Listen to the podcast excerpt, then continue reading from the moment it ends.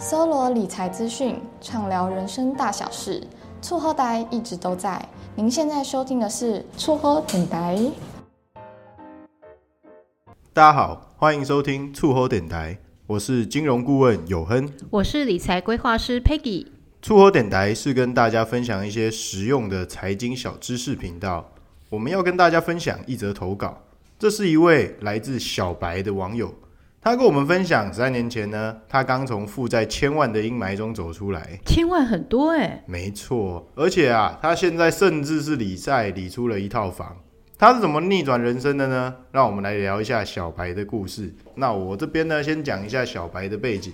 他呢是在金融行业上班，也有小小的斜杠，帮助有需要的人做财务规划。他专做呢理财跟理债，这非常好哎。对啊，而且他家中啊目前还育有一子。那本身他是单亲妈妈，名下还有一栋房产。哇，真的好厉害哦。对啊，现在呢是还在还房贷的状态。关于他负债的人生呢，再请 Peggy 跟我们详细说明一下。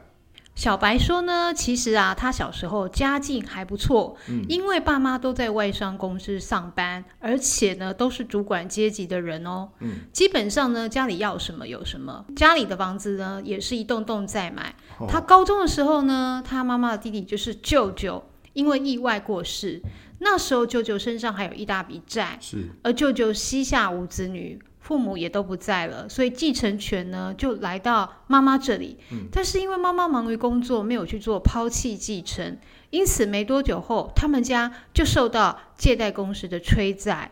是一年后呢，妈妈就在债务跟工作的双重压力下病倒去世了。嗯、家里从此少了一个经济支柱，也因此赔掉了家中所买的九栋房子。哎，等一下，那他爸爸那个时候他没有去做抛弃继承吗？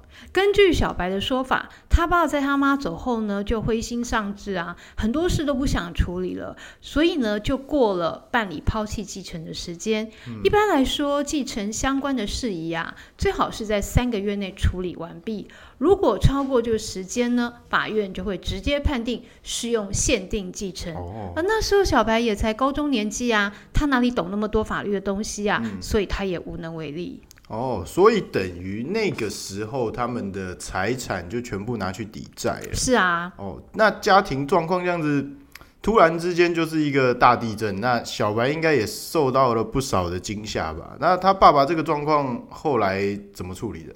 后来呢，小白也知道他爸可能没办法管他了，所以他开始只能半工半读。嗯，到上大学时呢，就去办了人生第一张信用卡。嗯，他呢就利用帮别人代刷信用卡的方式呢，跟别人换现金。从那时候开始呢，就累积了卡循。到后来出社会后呢，才开始有办法偿还卡债，嗯，但和他之前累积的卡券比起来，这样的速度还是很慢的啊。嗯，直到后来呢，出现他人生第二笔重大负债。啊啊！这笔负债是从哪里来的？那这次呢，是因为爸爸过世了，他发现爸爸有一笔五百多万的债务，而且经过询问，这笔债务的利率竟然高达十六趴！哎，但好家在有先前的经验，他呢这次记得要去做抛弃继承，嗯，才让自己没有再度陷入高额债务的危机。哇，那这样子是真的还好，他有吸取这个教训啊，有去把这笔债抛掉。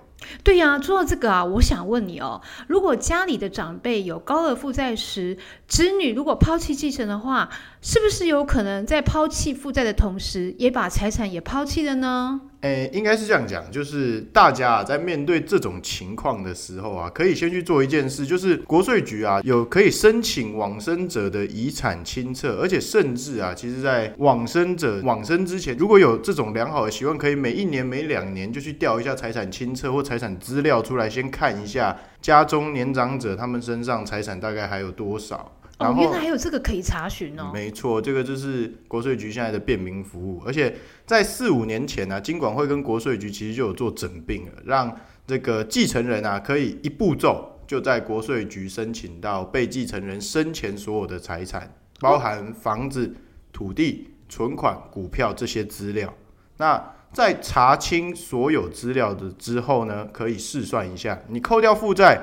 遗产是不是还有剩？哦，原来可以这样算啊！没错，而且现在国税局的网站呢、啊，有那个遗产税试算的公式，上去呢，填写你拉出来的资料，以及上面他所提供的，像是什么呃丧葬费啊，或是那些有几位子女，甚至家中有还有更年长的。长辈都可以去做减免啊！我还真的不知道有这样的便民服务呢。没错，所以基本上上网多做一些功课呢，去查询一下是否遗产还有剩，以免呢以为是抛掉了负债，但是其实你不小心也把财产也抛掉了。哦，对了，我突然想到，其实小白有说啊，在他办理完抛弃继承后，隔几年呢，有公家机关的人打电话给他。问他知不知道他爸名下还有一块地哦，而且是公社预定地。但那时呢，他因为没有去调查这个财产清册，所以呢就把这个预定地一起也抛弃掉了。天哪，这这太亏了吧！实在非常亏啊！所以在抛弃继承前，一定要先做好功课哦，不然呢，你都不知道你抛掉的是债务还是财产的呢。对，我有一个问题想问一下，就是抛掉债务之后，那他生活应该恢复正常吗？还是该不会有第三次负债果然被你料对了。就是又发生的事情啊！其实这笔债啊，本来是爸爸的债务，但因为担保人是妈妈，所以在爸爸过世后呢，这笔债务就变成妈妈的，然后呢，就由小白继承。是。但那时候呢，小白知道跟发现的时候，就已经被执行强制扣薪了。哇！而且啊，那时候这笔债务累积到两千多万哎、欸。天哪，是不是很可怕？然后手上呢还有没还完的卡寻，他根本就无力承担这笔债务嘛。那他后来呢就想尽办法，透过法律途径呢去试图消灭，也还好，后来有打赢这场官司，判定债务无效，那他可以不用偿还两千多万。哎，还可以打官司？那他这样子是怎么打赢的啊？哎，我不晓得你知不知道哦。之前有修过一条法，内容是在讲负债可以止偿。后来呢，就把这条法律给改掉了。哦，这我了解，因为这个我之前有稍微听过一下，就是好像原本一开始是正常来讲，按照伦理上来，就那种古早时期啊，就是以前有听过人家说嘛，子承父业嘛，是啊，是不是？是啊，所以连债务都要负债子偿嘛。那后面其实法律有修过一下，就是避免这种比较不合理的状况发生。因为其实按照现代的观念来讲，上一辈留下来的塞位。就不应该是下一代来承接，没错。对，而且这样子听你这样讲啊，还有他官司是有打赢，不然他当时那个状况，两千万真的好累哦。一般人都崩溃了吧？对啊，那他的卡寻呢？从他累积卡寻到后来，应该也累积了蛮多的数字吧？其实他的确曾经一度缴不出卡费哦。在他出社会后啊，他有尝试在理债，但那时候成效不太好，卡寻呢也一直还不完。他后来呢就上网做了很多功课，没想到啊，竟然成功在五年内呢理清债务，而且呢还理出一栋房子哦。怎怎怎么可能？他从负债到理出一套房，很夸张哎。那他是怎么做到的？小白说啊，他在做完所有功课后的第一步呢，就是整理自己的财务状况。嗯，他把所有的债务全部列出来。包括每月的支出细项，比如啊，餐食、水电、预备金、油钱，每年要缴的税。然后呢，再检视所有的花销里面能够节省的，就尽量把费用降低。而且呢，重点是要停用所有的信用卡，就是为了避免增加更多的债务啊。可是。这样子，你看哦，你刚刚这样说，他把这些零零总总的琐碎的东西列出来。虽然现在全民万万岁的状况下，但是他这样子列出这些东西，信用卡又停，费用也再拉得更低，这样子生活上品质应该已经够差了。卡债的部分要还，这样子还要怎么理出一套房啊？他应该还有下一步，他是有步骤的啊。他第二步呢，就是利用借信贷的方式，把大部分的卡债呢整理到一些利率比较低的银行，嗯，然后呢，把债务的这个缴款日集中在同一天。他说呢，这样比较清楚他现在要还多少债。然后呢，第三步呢，偿债的当下呢，他就从最少的开始还起。因为小的债务，第一个呢比较容易还完，这样可以少缴一份利息。是，然后呢，你你就还完一份小的债务，你就会提升自信。嗯、他说呢，那时候刚还完第一笔债务的时候，真的很有成就感哦。嗯、那这样子的话，后续的还款就比较不容易放弃。是，刚开始执行计划还款的那段时间呢、啊，他说真的是非常辛苦，嗯、但是坚持个一两年后，哎，没想到他的财务状况真的改善了，哦、也因此呢就更加有动力。继续理债下去。这样听起来，小白其实算是一个蛮正面的人，因为其实正常人看到这个债背在自己身上，就像乌龟背了一个壳一样，就是行动很缓慢。而且加上你刚刚提到小白还有还债的动力，这是非常重要的一点。没错，可是我刚刚想到，理债跟理财应该还是有差别的，因为债跟财这是两个，一个是负到正，一个是正一直往上累积，这样子是还有办法理出一栋房子吗？因为啊，小白说到后期他有了理债心得后呢。他就去学习如何投资理财。嗯，那我不晓得，哎，你你记得刚我讲之前的公家机关人不是来电跟他询问土地的事吗？对啊，对啊，他后来就花了时间去查了一下，是他爸爸有没有其他的股票或保险之类的东西。那没想到呢，还刚好被他发现哦。因为呢，嗯、他之前也没想到他爸爸有保险，他后来去申报寿险公会，才发现原来他爸爸有一张寿险。而且受益人填的名字就是小白哇，并且呢，离消灭的时效只剩不到两个月哎，哦、好家在呢，他赶紧跟保险公司申请获得理赔金两百多万。是，后来呢，他评估了一下自己的还款力，就把这两百万当做买房的头期款。哎，等一下，可是按照你这样讲，他目前那个时候还在理债的情况下，那信用状况评分应该不是很高啊。啊，这样银行正常来讲，我理解的银行是房贷这样子应该是贷不下来的，他是怎么过的？其实呢，在信用条件这件事上，他真的做了很多努力。他花了差不多三年时间的理债，债务还清后呢，他就重新办回信用卡，但这时他是合理的使用信用卡的额度，重新培养。嗯自己的信用记录，同时努力的理财跟存钱。